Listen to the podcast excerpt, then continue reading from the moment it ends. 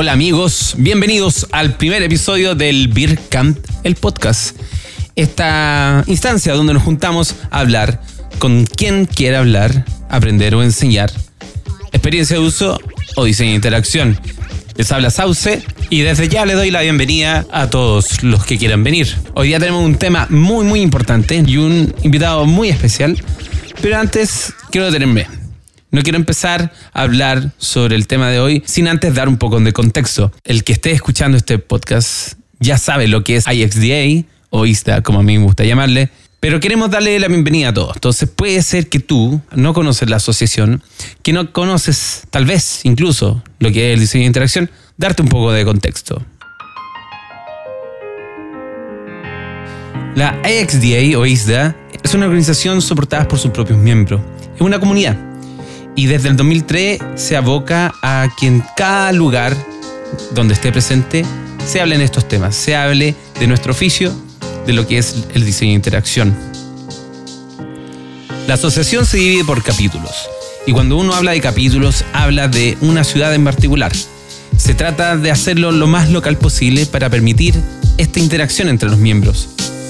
Y también se realizan grandes eventos durante el año para juntar a los diferentes capítulos en un solo lugar, siendo el más antiguo el Interaction, que normalmente se realiza o en Estados Unidos o en Europa. Acá en Chile el capítulo de Santiago funciona desde junio de 2011. Y el gran evento para Sudamérica es ELISA, Interaction South America. Interaction South America nace al alero de la IXDA como el evento respuesta a lo que se hacía en el hemisferio norte. El que habla es Rodrigo Vera, local líder del capítulo de Santiago. Que nosotros también queremos tener un evento de primer mundo y lo queremos hacer en Sudamérica. Y los primeros eventos se hicieron en Brasil. Luego esto saltó con dos versiones en Argentina, una en Buenos Aires y otra en Córdoba. Y el año pasado la, la de Chile, acá en Santiago. Rodrigo fue parte del comité de organización de Interaction South America acá en Santiago de Chile el año 2016.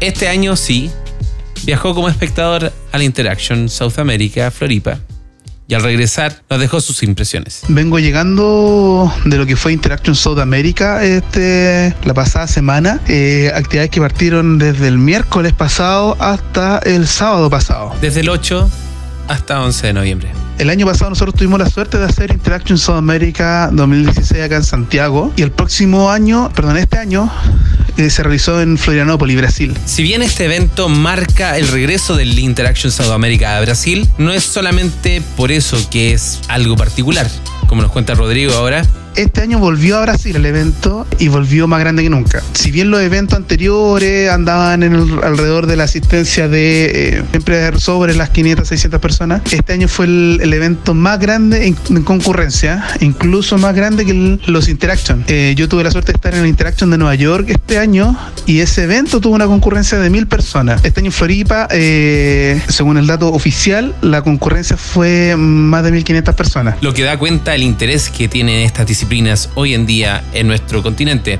sobre todo en la maduración del mercado y cómo también la industria se ha dado cuenta lo necesario del valor que entrega el diseño de interacción.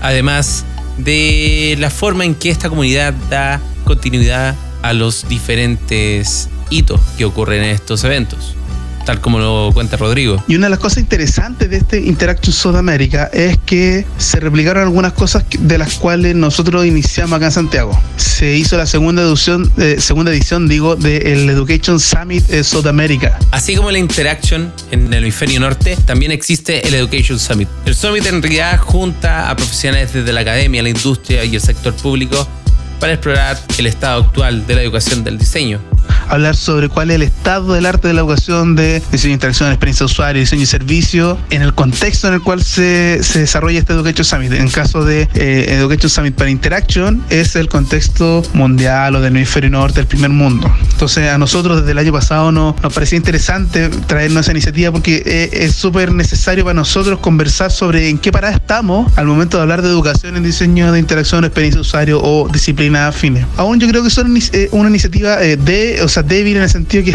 es, tímida, porque de alguna manera todavía estamos eh, viendo para dónde va esto, eh, conversando sobre los programas que existen, eh, dando, dándonos a conocer. yo creo que ya en un par de ediciones más vamos a estar hablando ya seriamente de qué consiste y para dónde va el futuro de la, de la educación acá en Sudamérica o Latinoamérica para, de diseño, interacción, experiencia de usuario. No solo el tema de la educación fue algo que se continuó desde Interaction Sudamérica Santiago a Floripa. La participación de la comunidad también tuvo su momento. Un poco se siguió el esquema que nosotros hicimos el año pasado, que es anteriormente todos los eh, Interactions Sudamérica tenían dos días de comunidad, es decir, de postulaciones que envía el público y que son curadas por la comunidad y que en dos días se, se, se en, en, en, algún, no sé, sala, eh, en algún colegio, universidad, donde se pueden dar las charlas en alguna sala, etcétera. Ese era como, como el estándar del día comunitario hasta el año pasado. Nosotros el año pasado, por una cuestión también de, de, de tiempo, logística, decidimos cortar el día comunitario a un solo día y, darle el nombre de día comunitario. Y el año pasado nosotros lo hicimos acá en el centro de extensión, donde en las distintas salas habían charlas, algunas en paralelo, y uno podía saltar de sala en sala para ver las charlas curadas por la comunidad. Este año, algo que funcionó, eh, que fue, una apuesta y, y, funcionó de una manera muy interesante, es que la, la, gente de Floripa, en el mismo centro de eventos, hizo eh, una dinámica de charlas al mismo tiempo. Imagínate el espacio riesgo con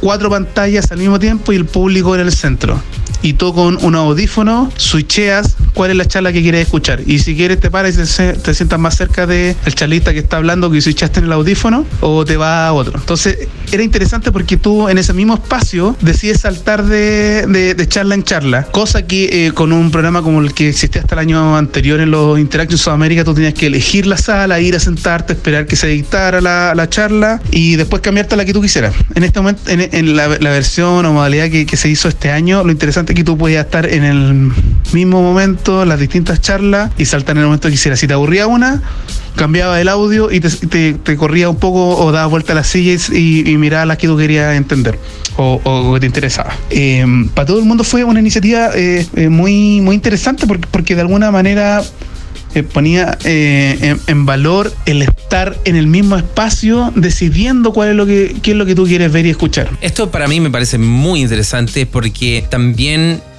refuerza este afán de la comunidad, de estar todos juntos, de ser locales, de estar mirándonos uno a otro y de estar viendo lo mismo.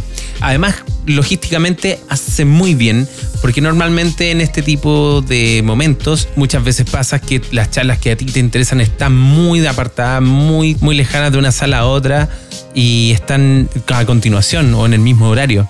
Entonces ir de un otro lado es un desgaste físico, además que te cuesta entrar y concentrarte. Por lo demás siempre interrumpe al que presenta, siempre es un problema. Como también toda innovación también presenta algunos problemas. Aun cuando habían algunas cosas que fallaban, por ejemplo, no había un espacio para preguntas. Terminado eso, tú te ibas. Entonces había pocas opciones de poder conversar o hacer preguntas al, charlante. O sea, ahí había algo que, que, de alguna manera hay que solucionar para los próximos años y que se sigue usando esa modalidad. En lo personal me encanta eso lo que ocurre con los diferentes eventos, que uno quiere aprender lo más que se pueda del anterior. No por el bien de, oye, nosotros lo hicimos mejor, sino por el beneficio de la misma comunidad. A veces se logra perfectamente, a veces no tanto. Para mí encuentro que el nivel quizás estuvo un poquito más bajo que años anteriores. Aún así habían cosas bastante interesantes. Se repetía, por ejemplo, Andrew Kaftel, que el año pasado él fue hizo vino con Alan Cooper, el Trajan Cooper, y que el año pasado vino con un workshop. Este año él vino como keynote speaker, como ya como en una incorporación principal, que también es importante para nosotros en Sudamérica eh, sentir que a la gente le interesa venir y que hay especie de carrera también, como que hay charlistas que vienen con algún momento con un workshop, hacer una charla de, la comunidad y de repente saltan al gran escenario en otros Interaction Sudamérica, como el caso de Rob Nero, líder de, diseño de Spotify. Y él el año pasado vino con una charla, luego una charla en Interaction Sudamérica y el día comunitario la presentó a todo el público. Este año él también da el salto y viene como Keynote Speaker. Entonces pasan esas cosas que era interesante, que hay como una especie también de carrera y, y que es entretenido verlo de un año a otro, cómo cambian un poco la modalidad y lo que están presentando también. De esta forma, nuestro local líder también se trajo cosas que podríamos tomar en cuenta en los próximos eventos, si es que tenemos la suerte de ser nosotros los anfitriones. Este encuentro que es el mejor a nivel de producción y conversándolo con los anteriores, gente que ha ido a anteriores Interactions Sudamérica, los de Brasil, por ejemplo, o el de Buenos Aires, la producción de este es lejos la mejor. Eh, y estamos muy contentos de que siga creciendo el Interactive Sudamérica. Yo como parte ya de, de, la XDA como mm, un cochero, organizador ya como parte del núcleo, me encanta ver crecer la comunidad y ver crecer el, el evento también. No solo crece la comunidad, ni tampoco crece la envergadura de este evento, también crece los chilenos que participan en ISA cuando ocurre fuera de Chile. A mí me había pasado en Córdoba que éramos, no sé, con suerte unos siete chilenos y en esta edición éramos eh, cerca de 20, eh, de hecho creo que eran 20 un poquito más. Entonces fue interesante ver que había un grupo que ya se interesa mucho más en venir a esto y, yo creo que fue como el gran paso de, lo, de, de Interactions American Santiago, es decir, abrir, existe este evento, tú puedes ir a cualquier región del continente a verlo y puedes disfrutar también de la ciudad, que un poco lo que pasa, que uno va a una Interaction porque también uno cuando organiza un interaction también vende la ciudad, decir cuáles son las razones de visitar, por ejemplo, Santiago, Buenos Aires, Florianópolis o Río. O sea, uno también espera que vaya mucha concurrencia porque es Río Janeiro y uno va a aprovechar de ir a hacer también turismo y hacer algunas cosas mientras va al Interaction. El visitante del Interaction no solamente se alimenta del conocimiento, del turismo y de las ganas de compartir opiniones. Al ir una y otra vez, te empiezas a encontrar con las mismas personas y empiezas a crear lazos. Lo otro interesante, o sea, sobre todo para Eduardo, para mí, que somos parte de, de ACA, es encontrarnos a los amigos de siempre. Nosotros tenemos ya con, con, los años que llevamos participando en la comunidad, muy buenos amigos en Brasil, muy buenos amigos en Argentina, y cada vez que nos encontramos en un congreso con ellos, eh, como si no, no, no, hubiera pasado el tiempo y los mismos chistes de siempre, el mismo humor y las mismas ganas de seguir haciendo cosas. Para eso nosotros es como muy interesante también seguir participando en la comunidad. Eh, nos sentimos que, eh, como decía Érico, Érico es el otro coordinador regional que es de Brasil. Eh, al final, para gente como nosotros, la XDA se vuelve una pequeña familia y el cariño es increíble y uno puede conversar de diseño de interacción, de experiencia de usuario, poner sus puntos de vista hablas de cultura, hablas de política, de, acontecer regional, pero, pero es interesante eso, cómo nosotros nos, vamos insertando en esto y, y, también ver para Eduardo y para mí sobre todo ver cómo otra gente de la comunidad también va conociendo a otras personas, interactúa, puntos de vista. Eh, eh, al final lo interesante este, de estos eventos es mucho del networking, ¿cierto? Eh, presenciar grandes charlas, pero también conversar y conversar acerca de lo que estamos haciendo en el día a día. Y eso es uno de los puntos más importantes de la interacción en Sudamérica, creo yo. Hacer comunidad. Con esa frase yo resumo todo lo que nos ha contado Rodrigo de su experiencia en el Interaction Sudamérica. Hacer comunidad compartiendo desde punto de vista hasta tu propia ciudad. Eso es lo que te entrega un evento como este, que lamentablemente llega a su fin.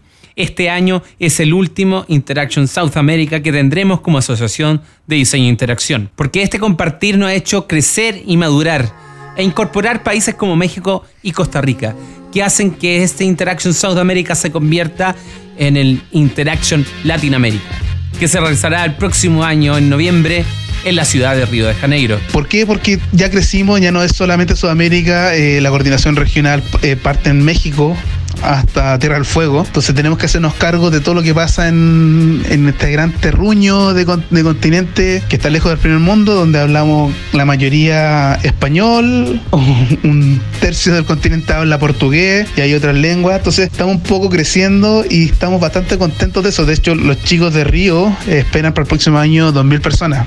O sea que eso ya sería el evento más grande de, este tipo, de esta índole, de diseño, interacción, experiencia usuario, lo que sea, eh, a nivel de concurrencia y, a nosotros nos pone muy contento eso, ver crecer el evento. Y un desafío también, o sea, si nosotros quisiéramos traernos de nuevo el evento en un par de años más, unos tres años más, eh, eso significa que tenemos que tener otro tipo de infraestructura, otro tipo de producción, porque ya el evento va creciendo con mayor y mayor y mayor demanda. Y eso nos pone muy contentos a nivel de organización. No es tan común enfrentarse a un desafío, pero tan grande como este, con tanto entusiasmo. Pero eso es lo que hace esta comunidad, porque esta es una comunidad que se construye sobre sí misma, que aprende y se permite innovar. Desde ya agradezco el relato de Rodrigo, que lo único que me hace sentir es desear haber estado ahí.